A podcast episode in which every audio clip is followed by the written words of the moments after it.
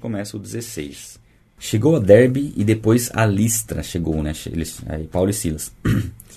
onde vivia um discípulo chamado Timóteo. Sua mãe era judia, convertida, e seu pai era grego. Então Timóteo tinha uma mãe judia e o pai grego. Tá? Essa, essa informação é importante. Os irmãos de Listra e Icônio davam bom testemunho dele, de Timóteo. E Timóteo é para quem Paulo escreve duas cartas, 1 Timóteo e 2 Timóteo.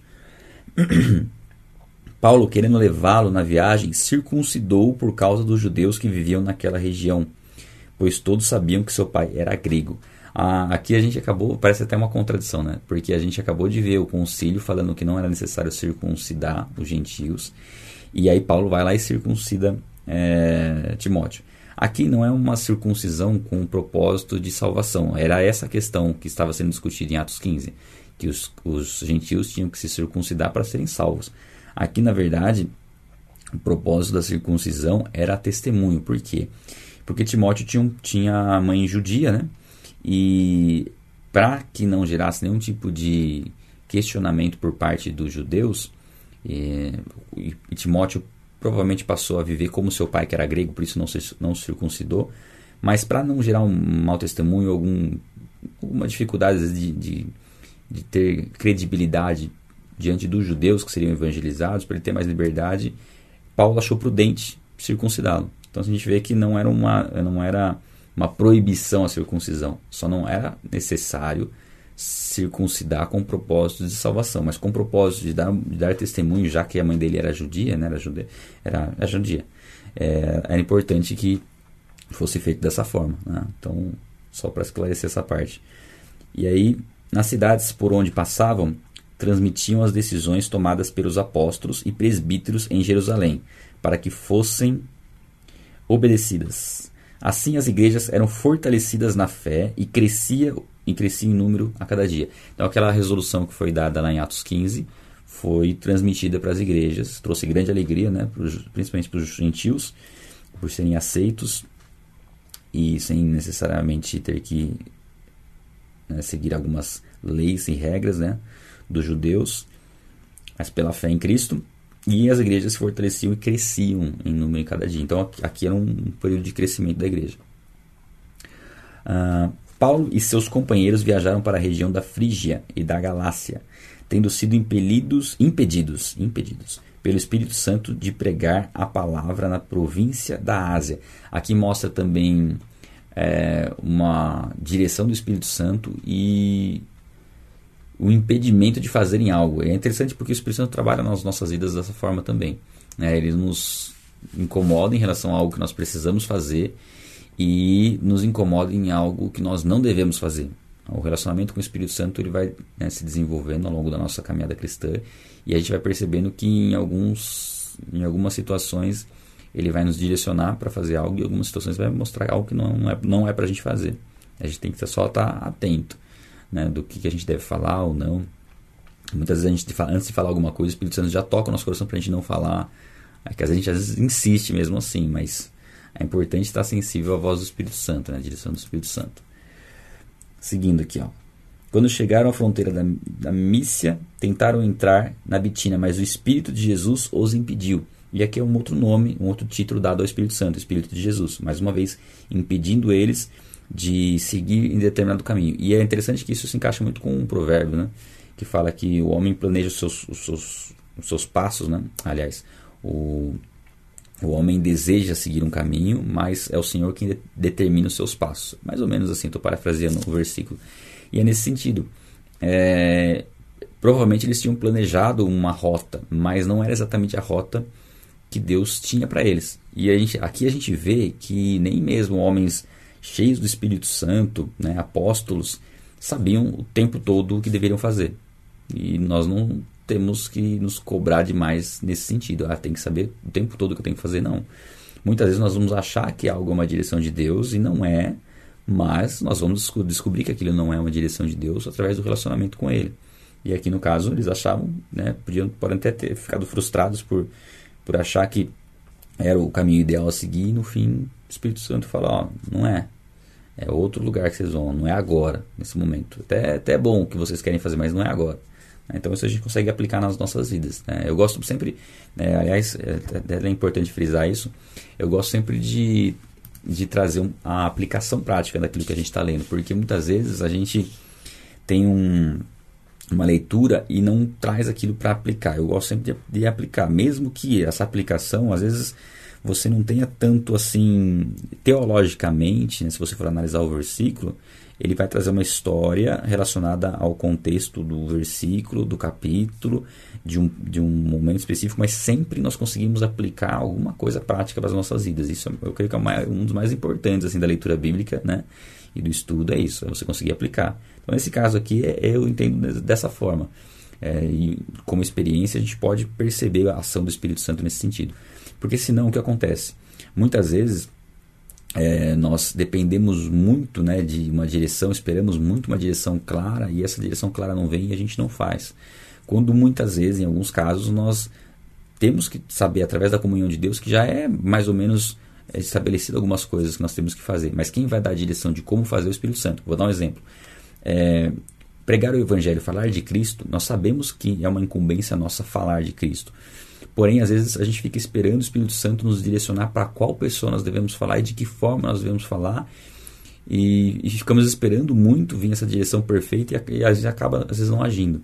Sendo que muitas vezes o Espírito Santo vai direcionar, né? não, não vai ficar claro a direção, mas a gente já sabe que nós temos que pregar o Evangelho. E nesse, nessa, nessa ação de pregar o Evangelho, o Espírito Santo vai dar o direcionamento no momento que a gente estiver agindo.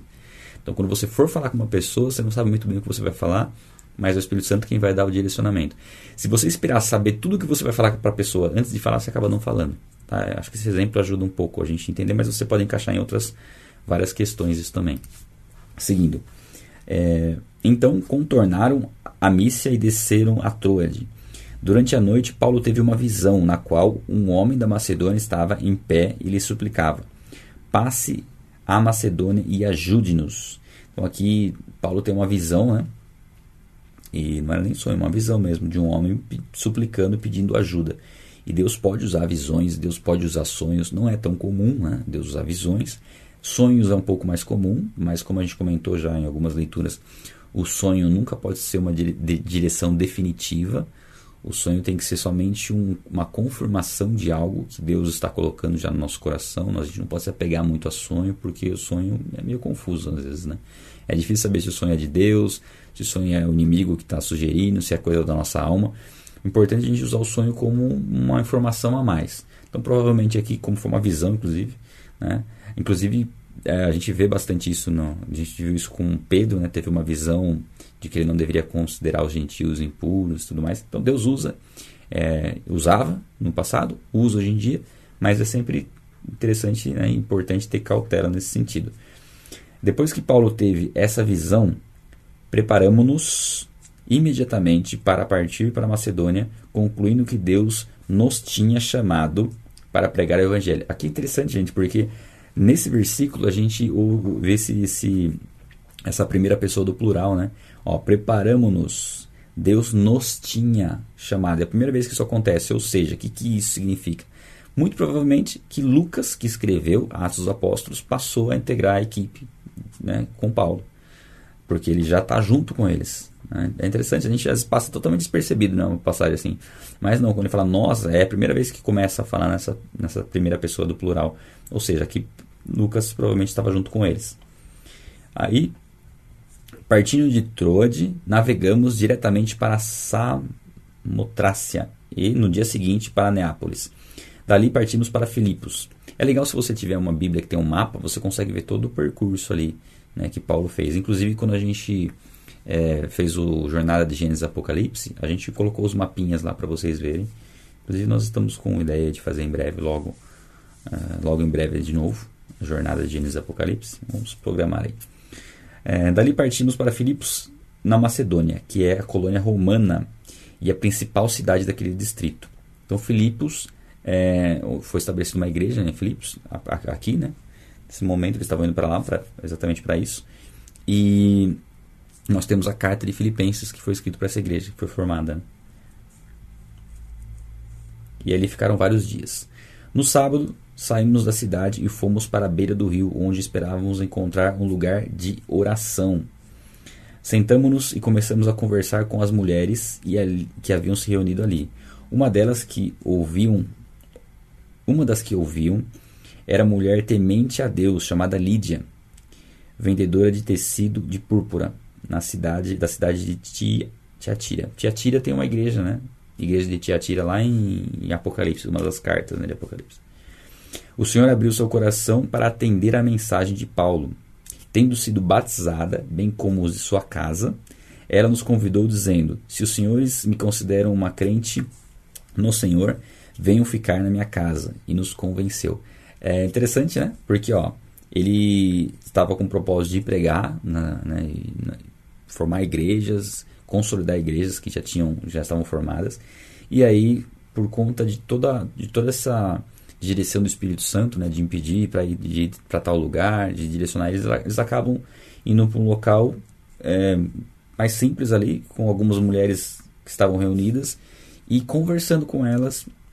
É, essa Lídia crê né, no Evangelho, é salva e depois é, até a família dela é salva, bem como de sua casa. Então não só ela creu, como também toda a família dela, é, naquele propósito que Deus tinha específico ali para Paulo e mostra a importância da pregação na conversa, né? não somente a pregação no púlpito, né? pregação é, para as multidões ou para muitas pessoas, mas a, a pregação para um grupo de pessoas de uma maneira mais informal também e como tem o mesmo efeito. Então a gente vê isso também como um ensinamento interessante de, de Atos, é a forma de evangelismo de uma maneira é, cotidiana, assim, conversando com as pessoas e falando do evangelho. E as pessoas sim podem crer, podem ser salvas ali. Né? E aqui, como né, a gente falou antes, a igreja primitiva era tudo muito rápido, né? as coisas já até se batizaram, inclusive. Interessante, né? Aí ela os convence né, a ficar na casa dela.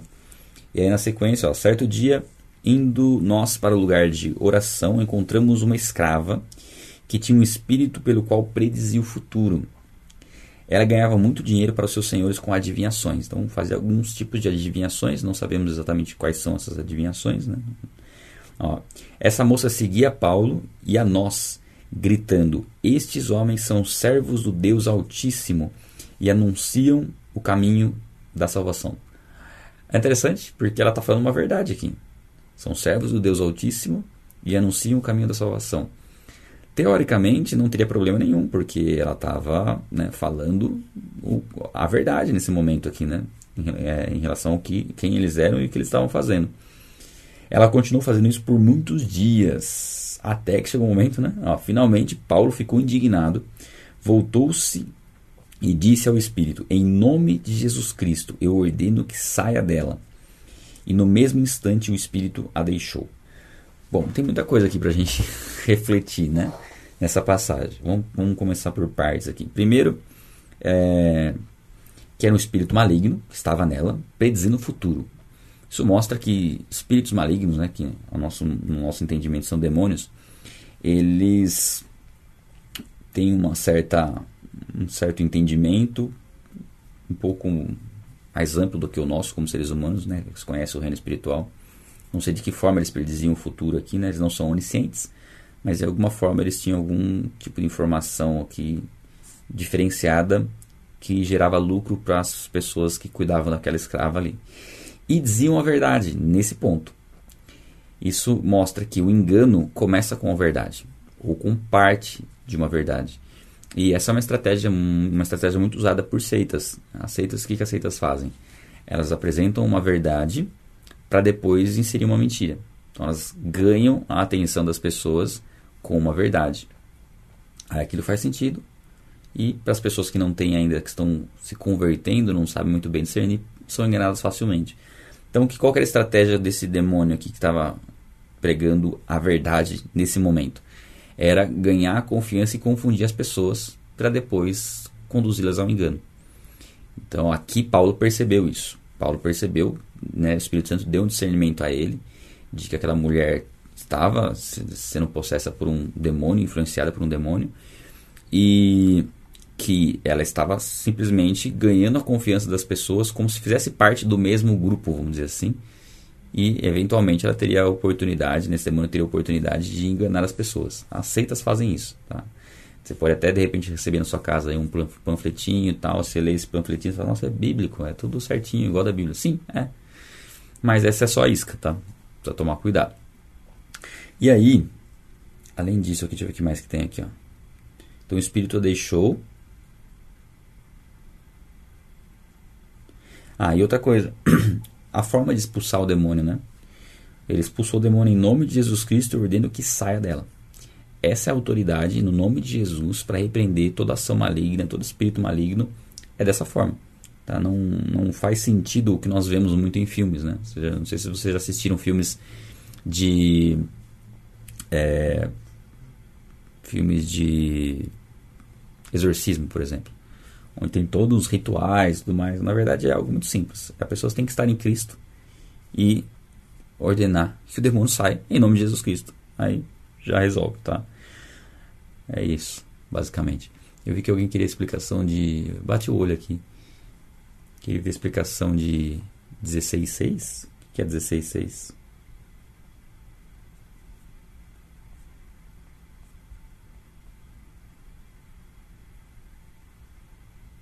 Paulo e os companheiros viajaram pela região da Frígia, da Galácia, tendo sido impedidos pelo Espírito Santo de pregar a palavra. O Espírito Santo somente tocou o coração deles ali de que não era o momento de pregar lá.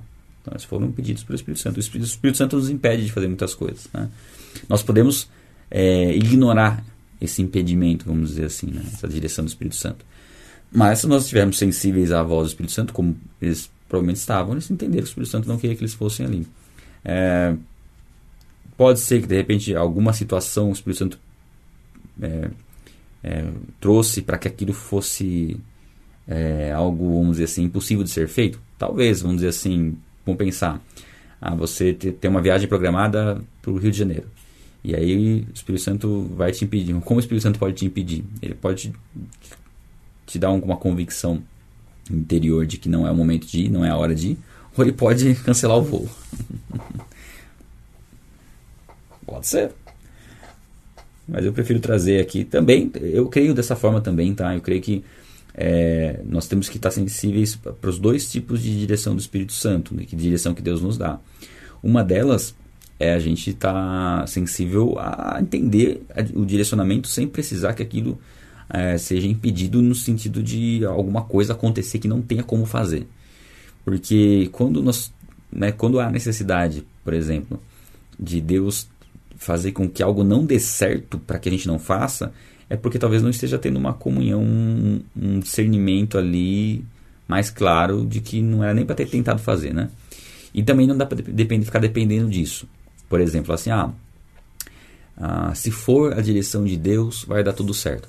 Tá, você já comprou a passagem, o voo já está marcado, e agora está colocando diante de Deus, se for da vontade dele que que dê, que, que dê tudo certo. Então é muito assim. É, é achar. É, é, é, se abster do relacionamento né, com Deus, de ter o discernimento se é para fazer aquilo mesmo ou não.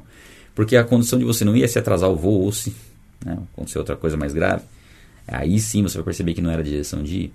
Na verdade, a busca pela direção tem que ser antes de comprar a passagem. E aí sim faz mais sentido, né? No relacionamento com Deus. Vamos lá. Mas como a gente comentou também, né? Às vezes é algo que não, não vai ficar claro se é para ir ou não, porque é difícil às vezes você ter o discernimento perfeito da, do que você tem que fazer.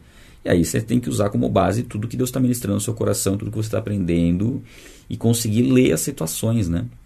É, não é, é, eu sei que não é fácil a gente ler as situações, mas ler a situação no sentido de que é, quando a gente tem um relacionamento com Deus, toda a nossa vida faz parte desse relacionamento com Ele. Então, tudo que acontece na nossa vida está relacionado com o propósito que Deus tem para nós de trabalhar as áreas que precisam ser trabalhadas, de nos capacitar para viver o chamado, não só a leitura que você está fazendo, mas as circunstâncias ao redor.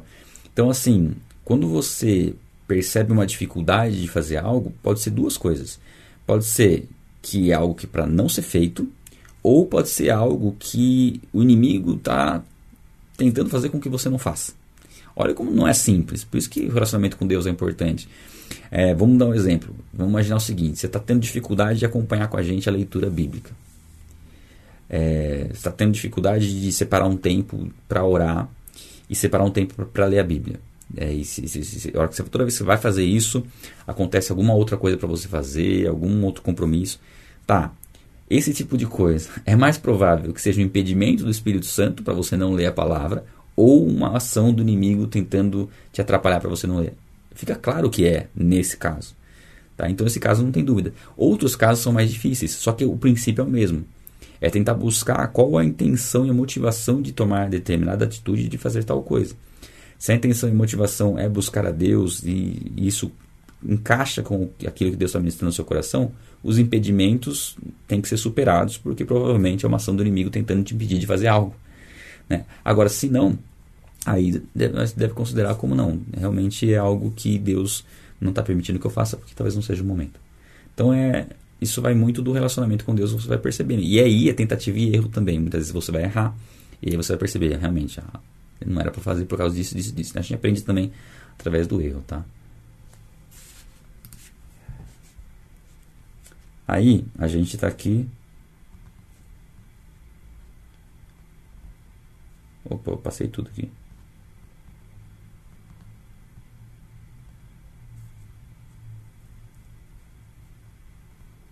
Onde a gente estava? Aqui, ó. Então Paulo expulsou. No mesmo instante o espírito a deixou, percebendo que a esperança de lucro é, tinha se acabado. Os donos da escrava agarraram Paulo e Silas e os arrastaram para a praça principal, diante das autoridades. E levando-os aos magistrados, disseram: Estes homens são judeus e estão perturbando a nossa cidade, propagando costumes que a nós romanos não é permitido aceitar nem praticar. A multidão ajuntou-se contra Paulo e Silas, e os magistrados ordenaram que se eles tirassem as roupas e fossem açoitados. Então, mais uma vez aqui, não é a primeira vez que Paulo é açoitado. Né? Depois de serem severamente açoitados, foram lançados na prisão. Então, houve o que? Houve uma. Eles expulsaram o demônio daquela mulher. É, os donos da escrava perceberam que a fonte de lucro deles deviam ganhar muito dinheiro com ela, né, com as adivinhações dela ali. E aí se revoltaram contra Paulo e, Barnabé. Aqui mostra o dinheiro sempre envolvido né, nessas questões. Né? É, o fato de deles até talvez estarem dando crédito e, e, se interessando pelo que Paulo estava pregando, pelo que Barnabé estava pregando, mas aí quando vê que a fonte de lucro tinha se perdido, se voltam contra ele e convencem outras pessoas a se voltarem contra ao ponto de eles serem presos e açoitados. Né? E a Bíblia diz que eles foram, eles foram severamente açoitados aqui, ó, na sequência. Depois é, de serem severamente açoitados, foram lançados na prisão o carcereiro recebeu instruções para vigiá-los com cuidado. Tendo recebido tais ordens, os lançou no cárcere interior, né, que é alguma coisa mais ainda é, protegido, né? E lhes prendeu os pés no tronco. Então, além de estar dentro do cárcere, estavam presos com algemas no tronco. É, por volta da meia-noite, essa, essa aqui é uma das passagens mais interessantes, né? Que, assim, que a gente vê o, a como, como é diferente pessoas que têm convicção de quem elas são de, e de quem Cristo é, independente das circunstâncias. Né? Por volta da meia-noite, Paulo e Silas estavam orando e cantando hinos a Deus. Depois de terem sido severamente açoitados, estarem presos, eles estavam orando e louvando a Deus. E os outros presos ouviam. Né? Então estavam louvando e louvando alto. De repente, houve um terremoto tão violento que os alicerces da prisão foram abalados. É, mostra o poder da adoração, né? a importância da adoração, né? de exaltar a Deus, de glorificar a Deus, de orar a Deus. E esse terremoto aqui veio como um, como um testemunho né? de como é, a, a, atitude deles é, estava agradando a Deus naquele momento. Porque é fácil, né? Quando louvar e exaltar a Deus quando tudo está bem, tudo tranquilo, temos bem definido aquilo que é propósito, as coisas estão acontecendo e tal. Mas aqui, diante do que eles tinham acabado de sofrer, né, ter sido é, açoitados, estavam presos. Muitos nesse caso que iriam falar: ah, Deus esqueceu de mim. Estou pregando o evangelho, estou fazendo as coisas aqui só e só estou sendo prejudicado pelas pessoas. Muitos talvez até questionariam se estavam no caminho certo mesmo ou não. Muitos até perguntariam: se Deus estava com eles, por que, que permitiu que eles foram fossem açoitados? Olha só quantos questionamentos poderiam ser levantados ali e eles, na verdade, simplesmente adoram a Deus, louvam a Deus e dão um testemunho muito importante, né? Esse testemunho que eles vão dar aqui. Que aí na sequência, né, tem esse terremoto, né, abala os alicerces da prisão.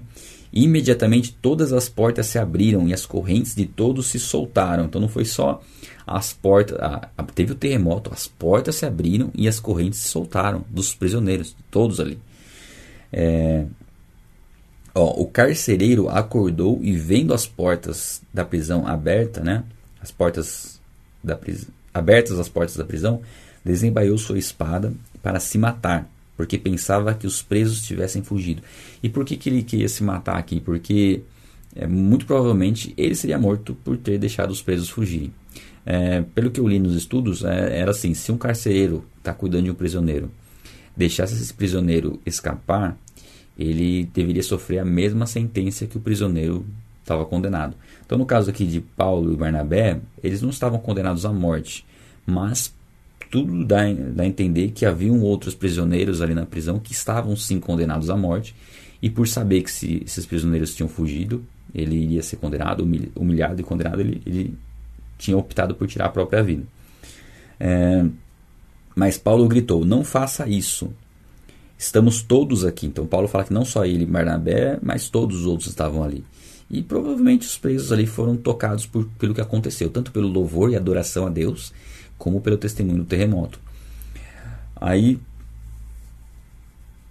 o carcereiro pediu luz, entrou correndo e trêmulo, prostrou-se diante de Paulo e Silas, e então levou-os para fora e perguntou: Senhores, que devo fazer para ser salvo? Eu gosto muito dessa pergunta aqui, né? Senhores, que devo fazer para ser salvo? Eu creio que essa é a pergunta mais importante que a gente mais deseja né, ouvir das pessoas. Quando você estiver falando de Cristo para alguém e essa, essa, pessoa falar isso, é porque você, é, o Espírito Santo está te usando para trazer esclarecimento para essa pessoa. O fato dela querer ouvir para ser salvo. Nada mais gostoso do que você pregar o evangelho para quem quer ouvir. Né? E aqui, é, ele pergunta isso porque ele sabia, né? ele já tinha ouvido falar do que Paulo pregava, do que Barnabé pregavam. É, Barnabé, tô falando Barnabé, gente, apaga todas as vezes que eu falei Barnabé aí e coloca Silas, tá? Porque não era Barnabé, era Silas. Vocês devem até ter me corrigido aí já, né? No chat. É, Paulo e Silas. Estou acostumado com Paulo e Barnabé até agora. Então, Paulo e Silas. E eles estavam, né? Silas ainda tinha pouco tempo ali com no, no, no ministério com Paulo, mas eles provavelmente tinham ouvido já. Ele tinha ouvido que Paulo pregava a respeito de Jesus, a respeito da salvação, e perguntam né, o que devo fazer para ser salvo. Eles responderam: creia no Senhor Jesus e serão, e serão salvos, você e sua casa. É também uma passagem bem conhecida, né? Creia no Senhor Jesus, será salvos vocês e a sua casa. E aqui é interessante porque às vezes há um entendimento errado dessa passagem, no sentido de que se eu crer, minha família vai ser salva por tabela, quando na verdade não. A salvação é individual. O que está sendo falado aqui, e inclusive a gente vê na sequência, ó, e pregaram a palavra de Deus a ele e a todos da sua casa. Ou seja, por que, que a família dele foi salva? Por que, que ele crê em Jesus Cristo, toda a família dele seria salva? Porque a família dele ouviria o evangelho e, e ia, iria crer em Jesus Cristo. Então é condicionado à fé. E o que acontece? Nós podemos tomar essa promessa assim, no sentido de que, ah, ok, se eu crer em Cristo, a minha família, a minha casa vai ser salva? Diretamente não. Não dá pra gente tomar como uma promessa assim, ah, todas as pessoas que se converterem, toda a família vai ser salva obrigatoriamente. Não, porque a salvação é individual. Mas nós tomamos, podemos tomar posse dessa palavra e com essa palavra sermos testemunhas de Cristo na nossa casa para que a nossa família creia e seja salva. Então esse é o ponto e a forma saudável e bíblica, né, assim, que a gente pode trazer para essa, essa passagem. Ah, tem algum peso espiritual quando alguém se converte numa casa? Claro que tem. Porque a luz brilhou naquela casa. Era uma casa que estava em trevas enquanto não havia ninguém convertido ali. E a partir do momento em que alguém se converteu, a luz brilhou naquela casa e a luz já pode ser vista pelas pessoas, pelos familiares. Né? Os familiares podem se converter é, logo de cara? Sim. A gente vê esse caso aqui do carcereiro, vê o caso de Lídia também, que a família dela toda creu, mas não é muito uma regra. Na verdade, Jesus fala sobre isso que os inimigos seriam da sua própria casa, ou seja, haveria confronto nas famílias por conta da nossa fé. Então você, sendo o primeiro da sua casa a se converter, isso tem um peso muito grande na conversão da sua família. E sim, sua, sua, sua, sua casa pode ser salva desde que eles creiam também. E você é uma, é, é uma das pessoas mais responsáveis por isso, por conta do testemunho que você vai dar ali da sua fé. Né? Cornélio foi um outro exemplo, né? De alguém temente a Deus, que deu bom testemunho na sua família e todos a sua casa se converteram. Então é nesse sentido que a gente pode trazer essa passagem, tá? Não é uma promessa de que a nossa família será salva, mas é uma palavra de incentivo para que a gente dê testemunho nas nossas casas e a nossa família crê em Jesus Cristo. É, vamos lá. E pregaram, ah, pregaram a palavra de Deus a ele e a todos da sua casa. Naquela mesma hora da noite, o carcereiro lavou as feridas deles e em seguida, ele e todos os seus foram batizados. Olha só, né? aqui na igreja primitiva é muito interessante isso. E aqui uma atitude dele, né, de lavar as feridas, ou seja, é uma evidência da salvação, são as atitudes, né? aquilo que a gente faz depois que a gente creu. E aqui ele entendeu como, um, como uma, uma ação que ele deveria tomar já de início, era tentar de alguma forma reparar o erro que foi cometido. É, é interessante porque arrependimento é isso, né? Arrependimento é você procurar reparar o erro. Então, quando você se converte verdadeiramente a Cristo, você conhece Jesus Cristo, o que acontece? Você percebe como você foi falho, como você é pecador, e é natural vir um desejo no nosso coração de reparar esses erros, seja pessoas que nós prejudicamos, seja coisas erradas que nós fizemos, um desejo de reparar esse erro e um desejo de honrar a Jesus Cristo, né? porque nós descobrimos que Ele nos amou, Ele morreu por nós apesar de nós sermos pecadores, e agora nós fomos resgatados da morte pelo sacrifício dele, fomos encontrados por ele. Ele colocou a fé nos nossos corações para que a gente pudesse crer. E uma ação, uma atitude de arrependimento é querer agora honrá-lo com as nossas vidas, falar dele para as pessoas, obedecer aquilo que ele ensina. Então essa é uma forma de demonstrar a salvação. Não é uma forma de ganhar a salvação, de obter a salvação. Né? A salvação é pela fé mas como uma consequência natural. E a gente já vê a evidência de que esse, esse carcereiro creu pelo fato dele lavar as feridas, né? limpar as feridas de Paulo e Silas, não Bernabé, Paulo e Silas. É, vamos lá. Então os levou para, para sua casa, servindo-lhes uma refeição com todos os da sua casa e alegrou-se muito por haver crido em Deus. É, momento inicial de, de conversão. É, quando amanheceu, os magistrados mandaram os seus soldados ao carcereiro com esta ordem: solte esses homens. Ah, um ponto interessante aqui é que nenhum preso fugiu. Apesar de abrirem as portas das celas, nenhum preso fugiu. Né? E muito provavelmente a conversão aqui não foi somente do carcereiro, mas dos outros prisioneiros também, por não terem fugido nem nada. Né? Interessante. Né? É, e aí os, os magistrados mandaram soldados lá, falando para soltar Paulo e Silas. O carcereiro disse a Paulo: Os magistrados deram ordens para que você e Silas sejam liber, libertados. Agora podem sair, vão em paz. E aí, né, teoricamente, a gente fala assim: Ah, Paulo, eles deviam ter saído já, né? Uma, uma que, né? Parece aquela historinha, né? Que a pessoa que eu contei esses dias. Uma pessoa tá num naufrágio, né? Naufrágio não, numa enchente, a água está subindo, a pessoa subiu no telhado da casa pedindo ajuda para Deus, aí passa um barco, ela recusa, aí vem um helicóptero, ela recusa, depois ela morre afogada e chega diante de Deus e fala que Deus não atendeu a oração dela para livrar ela. Aí Deus fala: mandei um barco, mandei um helicóptero, mas queria algo sobrenatural, né? E no caso aqui de Paulo e, e Silas, veio o sobrenatural, é engraçado isso, né? Veio o sobrenatural, abriu as portas das prisões e eles não fugiram. Aí depois vem as pessoas querendo soltar eles, né? E, e, de certa forma eles poderiam sair, E eles não aceitam também, mas tinha um propósito nisso, né?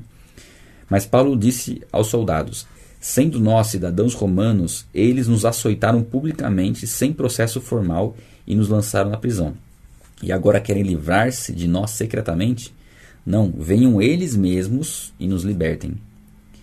É, os soldados relataram isso aos magistrados, os quais, ouvindo que Paulo e Silas eram romanos, ficaram atemorizados. Vieram para se desculpar diante deles e, conduzindo-os para fora da prisão, pediram-lhes que saísse da cidade.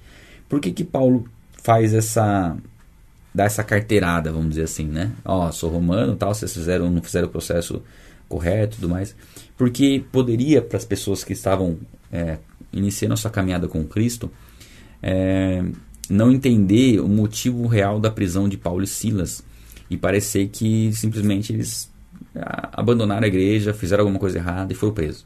Não tem o entendimento que eles foram presos por conta da pregação do evangelho.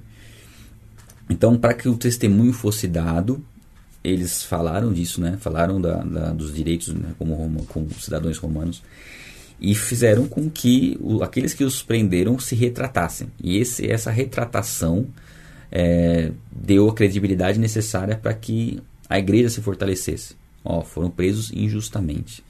Então, ser presos injustamente prega o evangelho porque eles estavam pregando o evangelho e foram presos por conta disso. Não havia uma acusação é, uma acusação formal, né? um processo formal de, de, de, ah, de passar por um, por um julgamento e tudo mais para serem condenados.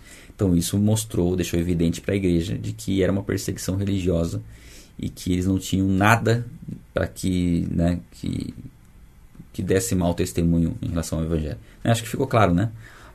o motivo de Paulo ter feito essa reivindicação era com esse propósito. E aí eles passam mais um tempo, inclusive, ali com a igreja, né?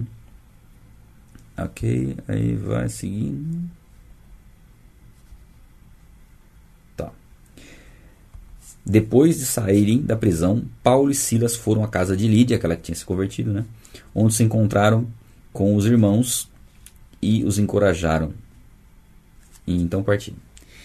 Então você vê que ficaram um tempinho ali, com o propósito de encorajar os irmãos e dar testemunho. Opa. Tá confuso o que está acontecendo ainda. Peraí. Aí, pronto. Muito bom. Deixa eu ver pro meio aqui. Ah.